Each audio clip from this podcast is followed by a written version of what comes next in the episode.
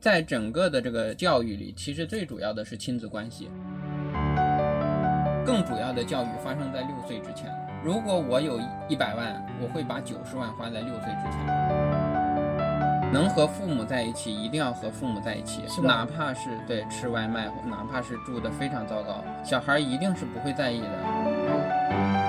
大家好，欢迎收听产品时间，我是阿德，这是一档由 PMCAF 发起的访谈节目，我们会邀请不同行业的互联网人聊聊商业、产品、职场。欢迎关注公众号 PMCAF，期待与您有更多的交流。这次我们邀请到的嘉宾是美团产品顾问马占凯，参与过猫眼的项目立项，在零五年的时候呢，提出将搜索和输入法结合的理念，被称为搜狗输入法之父。这次呢，我们不聊产品，我们聊一聊育儿这件事情。这个产品经理叫麻神的说，现在这个做产品有哪些好的经验能用到育儿上，哪些一定不能用在育儿上？我我觉得啊，因为产品经理这个工种确实是非常，嗯，还是有很多独特之处的。例如，更全盘的考虑东西，对吧？对更底层的逻辑，对以及这个执行，对吧？对产品经理都应该可能做好这几件事，例如育儿，对例如装修，对啊、例如组嗯组织一个大型的活动，我觉得都是比较相似的，因为呃这里面都有就是需求，对吧？对例如宝宝的需求、老婆的需求、老公的需求，嗯，然后呢，以及怎么去实现它。你觉得宝宝的需求是一种什么需求？是吃饱、好玩、开心的需求，还是什么需求？啊，对，这就是涉及到了一个养育儿的整个框架问题啊。我是看了上百本的育儿书吧，宝宝的需求其实是它它随着时间变化非非常不一样。是从零到三岁是一个很大的节点，三到六岁、六到十二岁都代表着完全不同的一个需求。啊就是零到三岁是其实是极其重要的那个大脑的发发育期。我看有一本书说，这个零到三岁，特别是一岁半左右小孩的大脑，就跟那个宇宙大爆炸一样，神对经网络对对对瞬间就展开。对对对，刚出生时这个神经突触就在极其快速的发育，然后同时也有修剪产生吧，然后那个就神经元的修剪它自己，也会修剪，所以这时候你灌输的信息多，其实就会占便宜嘛。对，就是大脑会极其大量的过度的发育很多那个神经突触出来，然后这时候举两个例子吧，一个是学英语，学英语最典型的业内包括培训班啊，呃通常的那个建议是三到六岁嘛，嗯这个这个呃六岁之前都是这个。宝宝的那个语言敏感期，这嗯。这个确实没有问题，嗯呃，但是我经过这个有了更长时间的认识之后，我发现最好的这个学英语的理论时间嗯，是零岁，是吗？零岁，对，就是三岁，其实有点晚了啊。所以他零岁其实时候吸收信息是更容易。完全出生之后，你就可以给他输入英语了啊当然，就是父母这个英语也没过关，对吧？对所以其实从两岁开始看小猪佩奇英文版这个动画片儿也没问题，两岁开始也没问题。嗯，三岁建议的最最晚的一个时间其实是对。对，所以实际上呢，如果你你想让孩子学英语，从零岁开始就可以给他听英文歌，哦，呃，英文的歌，嗯，然后呢，英文故事也可以，特别简单的。然后，但实际上他不会明白，呃，不会太明白，会嗯会吸收到一点，对吧？一岁开始，两岁开始，三岁开始都可以，越早越好。嗯双语宝宝是可以提升大脑智商的，哦就是 IQ 分数。啊，IQ 分数其实是极其重要的嘛，就是像在高考里你的 IQ 提升一分意味着你在你可以在同龄人里可能超越几十万人。对，嗯，所以刚刚我们说它几个年龄段的需求里面，呃，比如说零到三岁是神经网络快速展开的一个时候，，对。其实是输入更多的这种知识知识信息是比较接触外部，对，输入的这些东西倒不是那种我们通常的数理化或者这个语文对，对而是说，例如更多的陪伴。陪伴啊，啊、就是例如母语的输入和英语的输入，这是一个。再有一个啊，就是那个呃例子是乐感，嗯，就是我曾经因为我乐感特别差，就是对。KTV 几乎就不去，对，然后从来不 K 歌，然后那我很想是这个让我我家宝宝就以后不会有这种自卑心理嘛，对对吧？对这个 KTV 自卑，这个 KTV 自卑 KTV 自卑啊。然后呃，我一直在想这个问题，然后我终于在去年的时候，从那个人工智能训练的这个角度，我终于理解透了，嗯就是实际上最佳的提升乐感的培培养时间不是五岁或者四岁学钢琴，嗯，或者三岁怎么样，而是零岁就开始去听歌。听歌是吧？，对，嗯就是那些音乐世家的孩子成为这个音乐天才的这个可能性都是很高的。就是例是如那个音乐天才基基本上都是音音乐世家，对，但是这个这种继承是习惯的继承，它其实不是说那个基因上我觉得有嗯可。能家里就有这。我我自己去强烈的认为说，在基因上嗯没有任何区别，就是嗯刚刚生下来的时候，就零岁的时候，其实都是一个全新的 AI 芯片，对可以这么理解，所以而这些东西是在出生的那一刻的时候，嗯，大脑就已经就是在肚子快里的时候其实就开始学习了啊。嗯但是你在出出生的时候就可以给他听歌，带嗯节奏感的，任何音乐风格的歌都可以。我觉得初期的时候你就就听儿歌以及那个各种各样的流行音乐或者摇滚都都没问题。嗯，如果说你你是想让他获得极好的那种乐感的话，我我觉得是从理论哎，我我我媳妇儿经常跟我说，我媳妇儿她她她很小就学钢琴嘛，他跟我说这个语言跟这个音乐的关系其实特别密切，对，是的，所以。其实这种东西都是零岁、一岁、二岁其实比关键是吧？这个音乐的提升，嗯、我基本上让我家宝宝只只上音乐课和和运动课，我们嗯是没有报英语班儿或者数学班儿的，还有语文班儿都没有报。几岁报？呃，我们现在是五岁多嘛，五岁多然后运动和音乐和那个学学英语双语这三件事儿都可以提升大脑的 IQ 嗯和，智商。我之前看过一个书里讲过，就是说人如果能够把多种语言变成那种母语的话，嗯其，实他大脑的这个切换速度就会比普普通人快，对，因为他说话的时候得快速切换这个环境，嗯。很多人日常就没有嗯这种切换的锻炼。对，就是有一个科学研究，就是成年人学双语，他的脑区这个呃，就是中文脑区和英文脑区是相邻的两块儿。啊，然后呢，那种童年就开始就很早期就是呃就去学双语的这个，他的脑区这个中英文的这个脑区是重叠在一起的。啊，所以重叠在一起的，他的神经布线效率更高，他的这哦个这个更深。所以说，学音乐、学英语以及运动都可以嗯提升智商。所以三到六岁适合学点运动啊。呃，其实一出生就 就适合，适合对。然后三到六月是就是从操作层面上，三到六岁的需求是，呃对对，就是包括那啥。但是实际上你要运动，我觉得其实从从他七坐八爬，对吧？就嗯从从他翻身开始就可以了对啊然后一岁开始就就有更多的户外，啊，天然也很喜欢户外，一岁以后我发现，其实是的，对其实是的，你你只要一出去，他就会想办法跟着你一起出去。对。所以然后。呃，例如户外时间是一个极强的一个需求，嗯就是我们是都保证了三到四小时，哦，要三到四小时是吧？对，就是主要是为了防治近视以及各种各样的好处。近视这块其实很重要。我我我上次好像听你说过，然后在一本书上也说了，就外部的光线是全光谱的，对如果你要看屏幕，它光谱有限，你眼睛就会退化，对吧？，对，所以看近视呢，里面这个防治近视这件事儿上，呃，看电视的时间以及看书离得太近了，嗯。玩手机的时间、玩游戏的时间，其实这些东西完全和近视没有关系，嗯，没有关系，和看电视多少也基本没关系？对，最主要的是那个户外光照是不是足？对，嗯所以说，那有一个研究嘛，就是说在小学这个阶段，然后，嗯、只要能够每天户外四小时，它这个近视率能低到百分之一以下。但实际上，呃，对，然后那个如果不到一两个小时的，他到了小学六年级的这个近视率百分之二三十。所以我们其实读小学的时候，一般性跟现在比现在上班还忙了啊，六七点钟到学校，一直到吃中饭，要没有体育课就看不到太阳了。对，如果放了学就回家写作业，它的光照都都不到两小时所以。中国人普遍戴眼镜，也是因为大家其实这个教育时间挤得很满。对，因为眼睛的发育是到了十八岁或者大学时期才会定稳定下来，所以说这个他的眼睛一直在生长，他的生长需要阳光，嗯，对，不然他往往退化嘛，他觉得可能自己不需要这些东西。所以三到六岁的需求是是运动吗？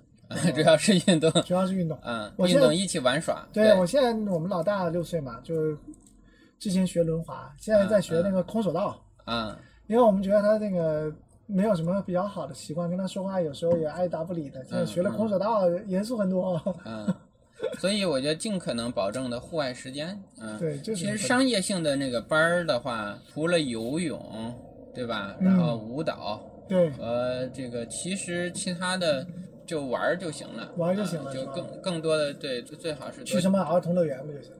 儿童乐园也可以啊，但是最好是户外的。户外的儿童乐园，嗯，户外儿童乐园不多啊。嗯。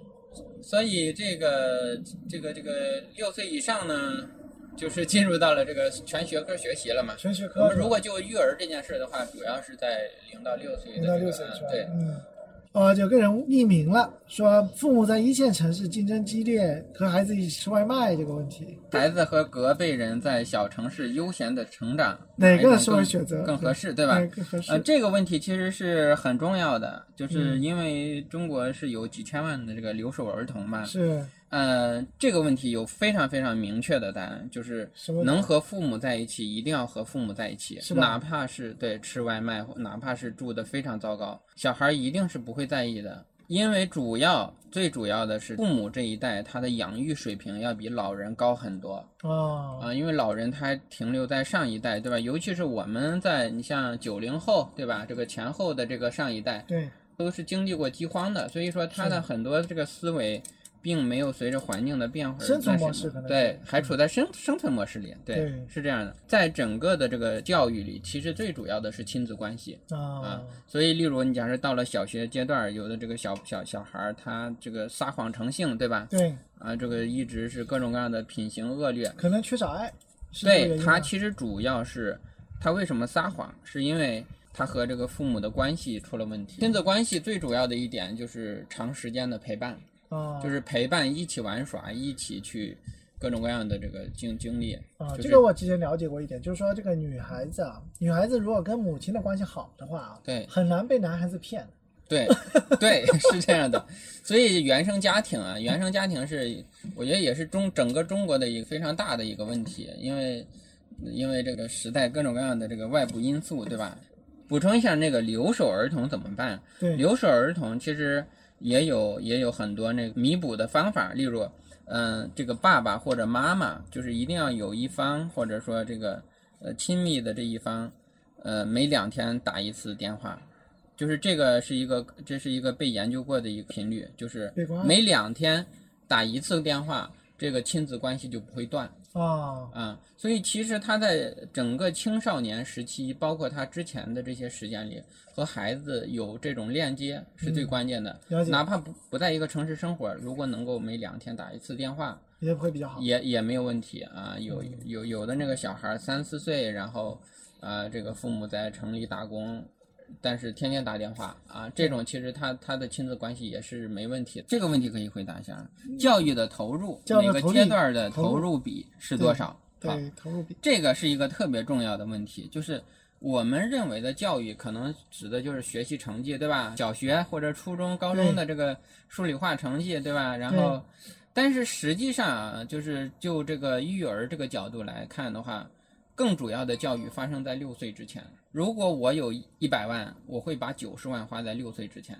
那怎么花呢？就很多人可能是说我去报外国语啊，或者怎么样。其实那个，我我只是这么一个比喻啊，就是说，就是那个小孩儿他的那个性格，他的例如他的自控力，他的这个自信心，他的社交能力，他的同情心，他的共情力，对吧？这些东西其实远远比这个学习成绩本身重要，对吧？就是怎么做好一个人，对吧？他的情绪稳定，然后富有同情心，这些东西，对吧？对。那这些东西什么时候开始决定的？六岁之前就已经差不多成型了。嗯。就是更主要，其实在三岁的时候就已经开始成型，就是你在三岁时足以看出一个小朋友的领导力了。是吗？对。所以实际上最重要的是八个月的时候到三岁之间，对这两年。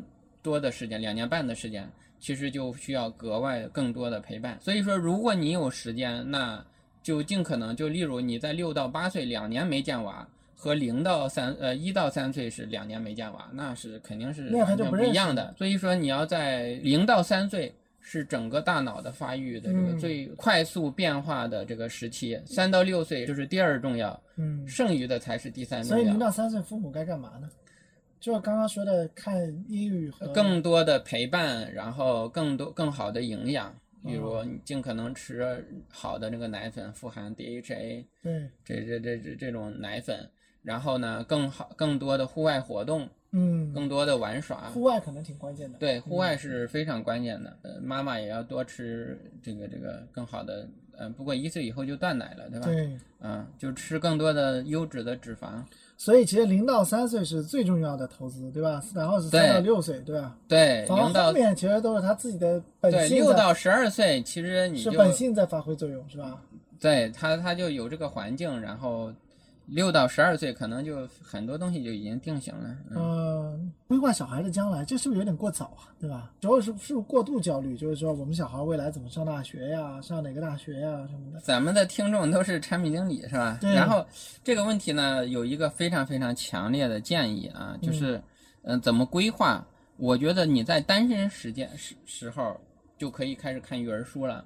嗯单身的时候以及谈恋爱的时候，你就完全可以提前去看育儿书了。嗯就是说，养育这件事儿呢，最重要的其实是专业性。嗯就是例如我们呃这种，我和阿德，我们这种都是面试过上百几百人，对对吧？看过上千份简历的人。实际上你会发现，这个人的热情，只有热情是不够的。对就是我们身为父母的话，我们凭着一番热情和爱，确实是不够的。就是专业是度上不够，对所以说既要有爱，又要有专业。就是说，如果你不懂这件事儿的话，其实，在有时候还是，呃，越爱还有呃越有伤害。呃，举个例子，嗯。就是北京哪个中学啊，就是那个孩子一个中学生吧，就玩手机，然后呢，这个学校就呃给家里说了，家里这个这个爸爸夺他的手机就不给他，他嗯。就是他就非常的想要玩儿，然后呢，然后那个他爸爸就极度的生气，就把这个手机就就就扔下楼了，这拧着来是吧？这孩子就跟着这个手机就跳下去了。对，就这是一个很大的一个社会新闻。后来，然后网上的那个视频，就是那个爸爸撕心裂肺的痛，就就在趴在孩子身上哭。第三天，这个妈妈也跳楼自杀了啊啊！那你想想，这个爸爸他爱不爱孩子？他肯定是爱的，对吧？因为他在管教，他和这种不管不不顾的肯定是有区别。是是，对，但是他这样的去管，其实反而最终是孩子过激行为了，对吧？嗯嗯嗯你你说那孩子的对错与否都都这件事儿都不重要了，对吧？对，那如果说作为父母的话，就是就是育儿这件事儿是一个极其需要专业知识的事儿，对，尤其是我举几个例子啊，例如那个学步车，你要只要看了育美国呃育儿百科全书，你就知道了，学步车反而是阻碍了智力发育。是吗？对，呃，这个这是有统计报告的，就是哦用了学步车的小宝宝，他的学学步更慢，因为学步车它阻碍了平衡能力的锻炼，啊进而阻碍了他的这个运动能力，阻碍了他去学语言，啊，所以他的词汇量更少，他的学学的更差啊啊。所以这些东西呢，就是在育儿里就无数这种坑，所以一定要是在这个这个生娃的时候能看上十几本书、二十本书，我。极其强烈的建议，这个数字是十本到二十本，至少哦就是十本，至少你要看上十本。时候可以列个十本名单出来，这个其实你你你只要看任何的十十本书，你至少就不会犯大错。差不多。嗯，对，你要跟你就看那个高评分的，对吧？就是例如我举个例子，你去是不是要跟小朋友去讲道理为主，而不是顶着来？还是不是，其实永远不需要讲道理不，需要讲道理吗？，对对，永远不需要讲道理不，需要讲道理。不需要讲道理。那比如说他做错了，那怎么办呢？这个做错，它有很多种，他未必是真的错，是只是你认就是为的错。例如你要他在特别小，你看两三岁，他在玩一个游戏，他做错了，对吧？对这种错其实是一种学习的必要步骤，对你就让他错着发生，对呃，你就让他，例如他玩乐高啊，玩什么那个那个玩具，对吧？他错了，他是一种他在错误中他才会学习到，这是蒙台梭利的这个一个要义，就不需要纠正，对，一直让他去自己去探索，嗯然后呃，同时就给他演变呃演示，就多演示让他看，嗯让他去观察就可以了，啊不需要说你这是错的。啊啊，甚至说，那个就是，尤其是在学语言的时候，他讲错了，你都不用说不是什么什么怎么怎么样，就你就反复的给他说正确的东西，他很快就会自我纠正过来。嗯所以不管是谁，你要去有育儿的这个计划的，就是生宝宝的计划，那就是去看书。如果你就想想你去呃，养一头猪，对吧？养个开个养猪场，开个养鸡场。对，你第一件事干啥？就是买三本，对吧？五本的养养猪鸡养猪养猪技术指南，对吧？然后你反而养娃这么金贵的东西还不太对值得，是吧？对，然后一切就凭着一腔热血，对吧？然后说养歪了。对，如果你是一个特别有爱心的，凭着感觉，对吧？然后也没问题。但是呢，就是嗯还是我们要尽可能的去把这个事儿推到一个一个极致你。这说说的很有道理。人类养猪或养鸡的话，他会去找个什么指南去研究一下。反而养娃这么重要的事情是，对，一重要一万倍吧！你死头猪能是个多大个事儿，对吧？对，那你说娃这么一件事儿，对吧？反而不去看书，对吧？对，反而不去看书。人为什么会这样子？这个是因为可能只有一次，然后呢哦就没有迭代过，也没有啊。但实际上很多人是知道这件事儿的，就哦很多那人那个是就看过育儿书的，但是这种人确实少。嗯这个也和我们上一代的这个习惯。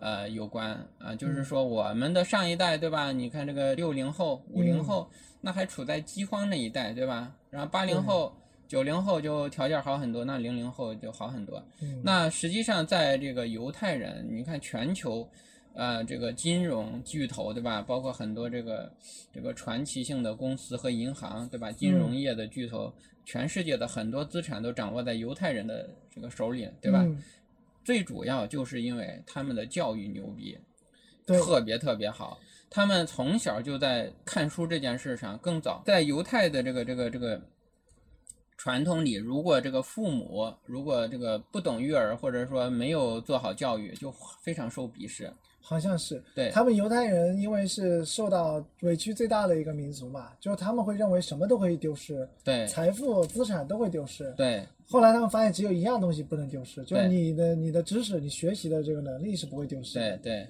你像台湾也是，台湾这个人里骂人最狠的一句话，其实不是说你怎么样，其实就骂人最狠的一句话是你你这个没有教养。没有教养啊，这是最对啊，就是你上一代没有教好。我看好像那个江江浙苏州那边好像把这个就也算挺狠的一个说法。对呀、所以说人家发达嘛，对吧？对所以其没有这其实你要经过两三代的这种这种这种进化扩散，肯定又大家都能树立起这种共识。如何培养孩子独立思考以及判别是非的能力？对，作为父母，如何避免自己个人意志强加到孩子身上？如何引导孩子发现及培养兴趣爱好？这个应该是没有养过娃的一个 提问者。是是这样的，就是呃，还有一个问题就是怎样培养孩子的自控力。自控力其实比那个独立思考什么的呃，更前置，对对？这里我们就就拿这个这这几个问题，这个最难的这个怎样培养自控力，对吧？自控力，嗯，实际上啊是这样的，这个又涉及到了这个育儿的一个根本性的框架是什么呢？过去的教育会认为说是这个是孩子是一张白纸对，啊，白板儿，这也是白板儿论，对，有一种是说这个就是，呃，孩子就是一张白纸，你嗯教他啥他就会啥，对吧？这个是一种茶壶理论，就是说你你这个孩子的茶壶是空的，你给他嗯倒啥，他的就是啥？就是啥，但实际上这是错的。嗯正确的应该是什么？就是叫手枪论，嗯就是基因给子弹上膛，嗯，环境扣发扳机，嗯扣发扳机。就是说，实际上他会有他自己的一整套逻辑，我们大人要提供的是给一个很好的成长环境，就是他自己就会学会，就是他本身是一个极强的。有自我驱动的，因为它是一个极为精妙的这么一个一个，对吧？基因的这个这个发育的这个，所以就也是每个人其实接触到社会环境不一样。对，所以实际上我举个例子吧，就是例如那个小孩儿、小朋友啊，这个、嗯呃，其实你陪伴这个小朋友的时间只有前三年，嗯就彻底的陪伴。啊为什么？因为三岁以后开始上幼儿园了，嗯，对，他就开始拥有自己的好朋友了。他虽然就是这个这个很很早就和一起玩，但实际上呢，真正的拥有好朋友也就三岁左右三岁左右才会有这个概念，嗯两两岁半或者三岁以后才会有这个概念。他一岁两岁都没有这个概念。嗯然后那那他这个前三岁是你陪伴他，就是你还能说抱就抱，嗯但实际上你两岁时你任何时候抱他就像个机器人一样让你抱，但如果到了三岁的时候，你你你随时随地抱他，他就不让你抱了。啊啊，例如你到了三岁半的时候，你看，你假如两岁的时候，你拿一个杯子，你给他说这是什么，他就告诉你杯子。你可以问他十次，他就像机器人儿一样回答。你到了三岁半，你去问他杯子，他可能就他如果在他就不想回答你说臭爸爸，看你一眼，他为啥要回回应你，对吧？对，所以实际上呢，自控力的养成，嗯并不是说自控力是教给他的或者引导他的，嗯而是说他内生就有自控力的所有的这种学习机制。嗯我们大人唯一要做的是，不要去破坏他的自控力。例如，他的自控力完不就取决于他玩一个东西的专心程程度，对吧？这种持续的时间吗？对吧？他玩的这个东西的深度以及持续时间，对吧？对，那他其实是从很早的时候就开始遭受的这这种破坏了。嗯，如果你没有破坏它，他他就能很早就开始玩很久。哦，比如他在玩的时候，你突然就把他抱走啊，突然就吸引对他，对，然后打断他，然后还说这个孩子怎么这么不听话？对，我举个例子，你要说经常带着孩子下楼玩，然后呢就说哎带你我们去这个去去公园玩，对吧？嗯然后去了公园玩，到到了公园玩，就是路上的时候，这孩子就对，假设对一个一个什么树叶某几棵树感兴趣了，他就在那玩了。这时候呢，你大人总是说，哎，我们说好了去公园，我就得把你带到公园。实际上他在这一块儿，可能在小区就玩够了，对对吧？这时候你就不要去破坏它。是，所以从小的时候，所以你像蒙台梭利的整个体系，我觉得是非常值得了解一下。嗯它的主要就是说不要去破坏孩子，不要去伤害孩子，而不是说啊、教给他自强控力。对嗯，所以你只要没有没有很大的破坏，没有让他遭受很大的压力和情绪困扰，他自己就就会不会差。其实他在关注什么时候，你顺着他的这个关注点去给他讲解或者说演示就够了，是吧？对对对对你中断他或者说左右他对，就不好。最典型就是说，他看别人，哎呀，我见到在公园里见到无数的孩子哭过，真的，我说你带孩子出来不就是为了让孩子快乐和开心吗？你带孩子来公园不是为了孩子吗？你又把人家给弄哭了。对很多时候就是。说明这个水平也有也也过对过过度了。对，就是说，例如这个孩子说，哎，要去看喷泉，到了这儿，人家在这儿玩树叶玩的特别好，就不去看喷泉了，没问题这个兔子说，职场女性哪个节点生小孩比较合适？啊。舍不得事业，也不想做丁克啊。这兔子是我们社区很活跃的一个姑娘，啊，可以回答这个问题啊，这个，问题很好回答。嗯，嗯，就是生孩子呢，最主要有一个是生理的时间点嘛，就是最好的是二十到二十二到二十八岁之间，嗯。这个呃风险低，然后恢复的能力特别强，嗯然后各种各样的这个官方指导里，这个这个时间，实际上很多人是这个，三十多，对，实际上很多三十左右的、嗯。非常普遍嘛，嗯，然后我我觉得这个这个二十二岁之后，真的就是越早越越好，其实啊，嗯当然就是每个都不一样啊。是，然后在二十五岁之后到三十岁左右，其实都比较合适。就从嗯生理上，我们我们考虑到那个各种各样城市的这个晚婚晚育，对吧？对，但是如果没有准备好，呃，三十到四十之间呢，就是从生理上而言，三十之后风险就会逐渐的提升，三十五岁之后是快速的提升。是吧？对，然后例如唐氏啊，什么这各种各样的风险，然后对，都会提升。四十岁以后就就基本上认为不适合生育了不。适合生育，嗯，嗯、但是呢，也可以，我我也给说一个非常重要的一个信息，就是现在这个有一些非常前沿的研究，已经打通了这些大龄生娃的这些攻略。啊，我也研究过，就是嗯你在四十岁也一样可以生出三十岁妈妈的这个呃质量的宝宝。那怎么做到的呢？就是，呃，有它有一个框架，其实哦和解毒、和补充营养剂和这个呃哦高质量的饮食和解除压力这些有关啊啊，这是另一个庞大的这个话题啊啊，，有一些英文书和所有一些全有兴趣可以自己去翻一下，啊，对对，就是说如果如果时间确实够，对你嗯如果如果是在呃三十五或四十了还要生宝宝，呃，我告诉你有这么一个方法，然后呃对，有有有几本英文书是是讲这个的，它有一整套，你例如要补充那个抗氧化剂，补充辅酶扣十，啊，要要不要接触那个塑化剂啊，嗯啊，就各种各样的，但是是是可以的。然后从那个事业的角度来讲呢，只要家庭准备好了，你就尽可能早的生吧，因为是这样的，就是总要去放弃事业一两年。呃，我建议是，其实呃，就是事业啊，怎么你去耽误？你有能力，你你你有很好的履历的情况下，说实话，你是有铁饭碗在身上所。以先攒好履历。对，先攒好履历，就就是说你能够，就是因为三岁之后就上幼儿园，实际上就解放了父母了。啊，对对对即使你是双职工家庭，你三岁之后，呃，也基本上是可以支持双职工上班的。然后，零到三岁其实是整个育儿过程中投入产出比最高、投资回报率最高的阶段。啊，零到三岁所以说嗯，如果能有一方去全职的陪伴，这个是最好的。所以我觉得能够放弃职场三年，仍然是非常划算的。就不要去你你就想想吧，你你产假四个月对吧？然后其实其实也就上两年半的班儿其，实我们家老大特别爽，老二特别爽。啊老二就是去前年九月份生的吧，嗯然后去年不是全年疫情嘛，啊这大家在家办公，我和我老婆都在家。对呀、这个对呀、所以所以就是，但凡有有条件儿去陪伴三年的，我我非常强烈的支持，就是全职的爸爸或全职妈妈陪伴三年，陪伴啊。如果你有父母啊，如如果有老人的话，也没问题啊，也没问题也没问题啊。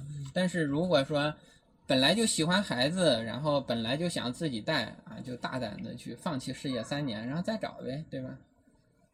其实所谓的这个三十五岁这个就业难，其实他还是面向于说，在年轻的时候没有把履历给攒好，能力没有过关，嗯，对吧？嗯嗯嗯，挑战就会比较大了，嗯嗯，对吧？你就到最后变成跟刚毕业的学生一起竞争，所以你压力就很大。嗯，对是吧，是的，是的。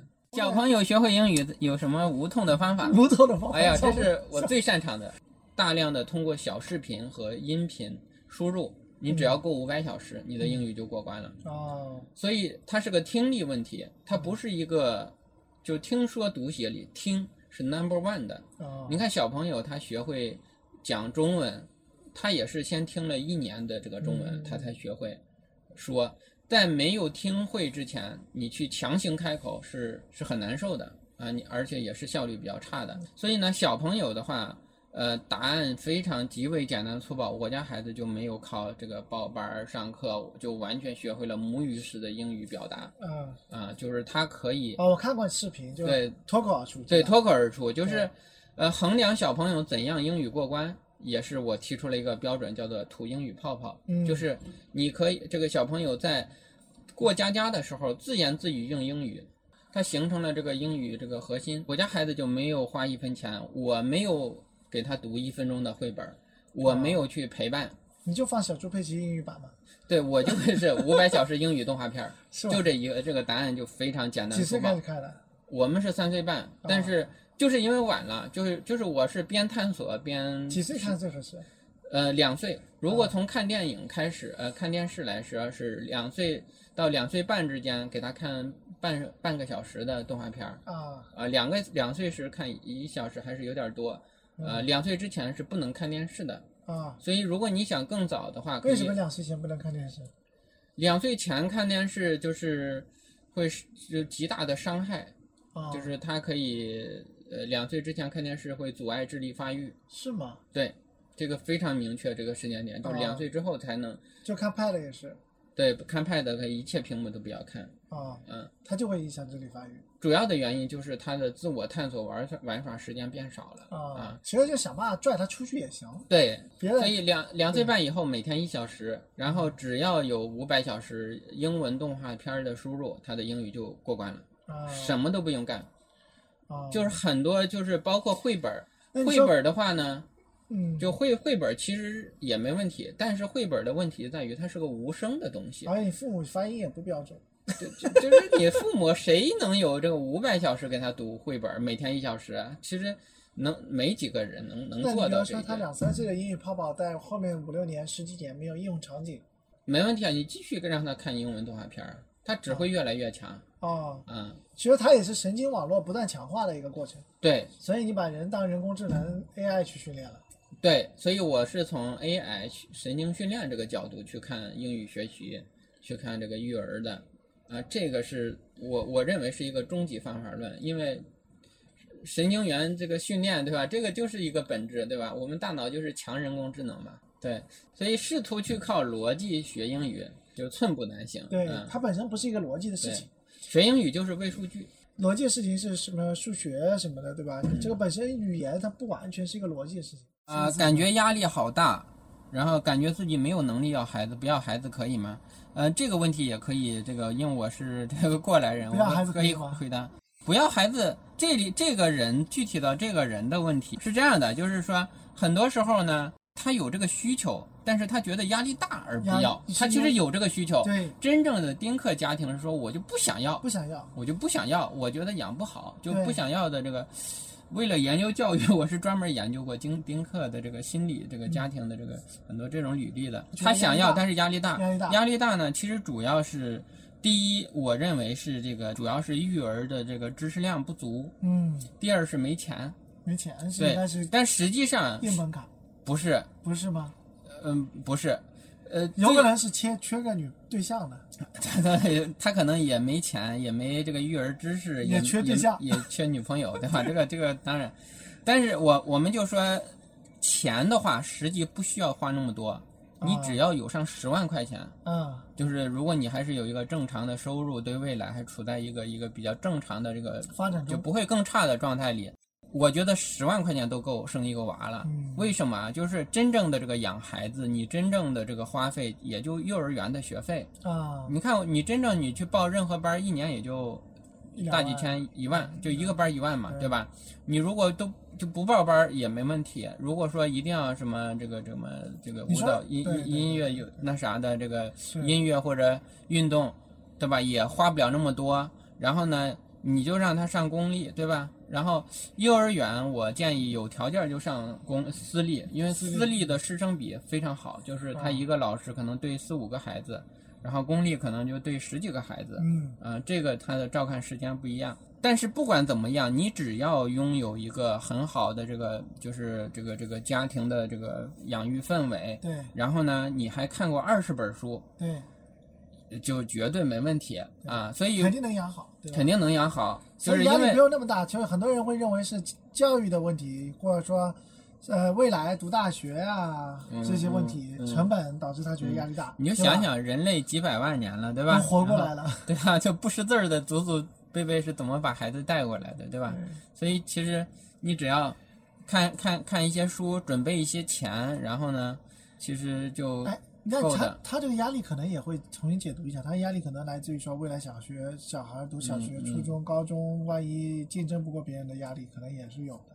对，肯定是有，肯定是有啊这，种压力，你觉得呃是个压力吗？是一个压力。就是说实话，就从从这个普遍的这个这个研究来看，那个教育水平和那个经济水平直线相关。是吗？对，就是一个国家的它的教育成果和它的这个 GDP 啊和这个人均收入就极度相关。那你这么说完了，他们更不敢生了。呃，对，但是但是我说具体到个体而言的话，嗯呃，你要是能多看一些书，你多有一些这个这个现在有这么发达的资讯支持，嗯我觉得是可以破解这个问题的。啊，就是只要你你知道了这个这个这么多，你其实他应该不是赢在刷题和那个，对，就是那个是非常非常次要的问题那个那可能第三、第四个问题那。是不是别人技能树点歪了？其实你可以做用最对我正确的技能树我我家华这个这个前六年，我就花了就就幼儿园学费贵，就我们那个幼儿园嗯比较贵。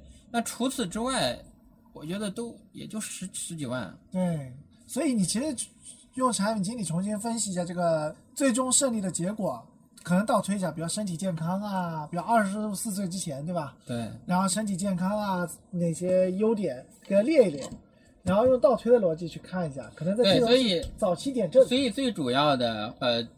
呃，最主要的就这么几个花项，就是幼儿园的学费，就是如果你要上上私立的话，如果是公立也不需要带太太多钱，对吧？对然后，呃，小学、初中、高中的这个这个课外班儿，对呃，你也可以少报点儿，对吧？其实，例如你你如果研究好英语了，那那就一节课都不用报。是然后呢，大学的学费，对吧？那这就很多年后。大学还好，还好嘛，其实对吧？其实就是可能他幼儿园的压力会比较大一点，特别是北京这个幼儿园，嗯，你就算你只、你公立都报不进去，也不一定。现在人口降下来了，前几年一年一千万，现在一年一千，前几年一千五百万，现在一年新生儿一千万，对对对对。公立可能也能报得进去了，对吧？有没有一款产品能够正确引导父母正确这个养娃的，呃，帮帮助孩子来教育父母的？